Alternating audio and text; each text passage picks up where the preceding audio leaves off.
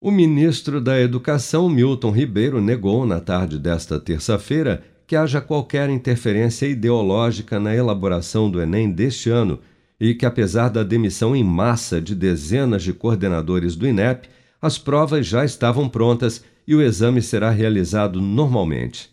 A fala do ministro veio após uma declaração do presidente Bolsonaro que, durante uma viagem oficial a Dubai, nos Emirados Árabes, afirmou que, após a demissão destes servidores, o Enem começará agora a ter a cara do governo.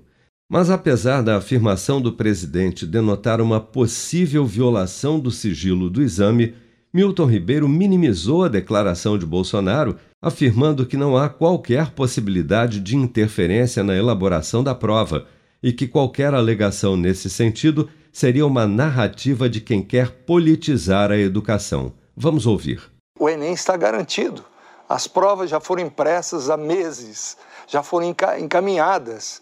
Não há como ah, interferir, nem eu, nem o presidente do INEP, nem o presidente da República.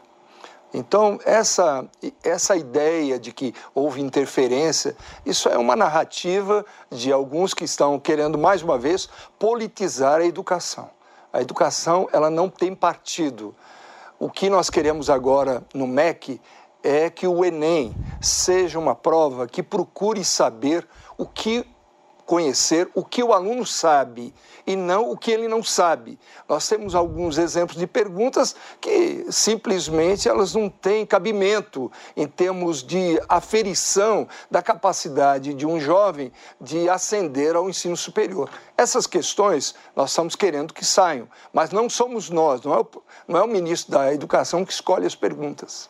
Nas últimas semanas, o INEP sofreu uma debandada após um pedido coletivo de exoneração de 33 coordenadores, 28 deles envolvidos diretamente com a realização do Enem. Em carta, os servidores alegaram falta de uma gestão técnica do Instituto, além de assédio moral e pressão ideológica por parte do presidente do INEP, Danilo Dupas. Em 2019, ainda no primeiro ano do governo Bolsonaro, o INEP, que já teve quatro presidentes desde então, criou uma comissão para avaliar questões de cunho ideológico do Enem, chegando a barrar 66 questões do exame daquele ano. Mas o Ministério Público Federal, por meio da Procuradoria Federal dos Direitos do Cidadão, encaminhou ao órgão uma recomendação de que o Tribunal Ideológico, como a comissão ficou conhecida, não fosse adiante. O MEC até tentou implementar algo semelhante em fevereiro deste ano, mas a portaria de criação dessa nova comissão ideológica também acabou sendo revogada. O Enem, que é um dos principais meios de acesso às universidades públicas no país, começa a ser aplicado neste domingo, dia 21 de novembro, com a segunda etapa marcada para o domingo seguinte, dia 28. Com produção de Bárbara Couto, de Brasília, Flávio Carpes.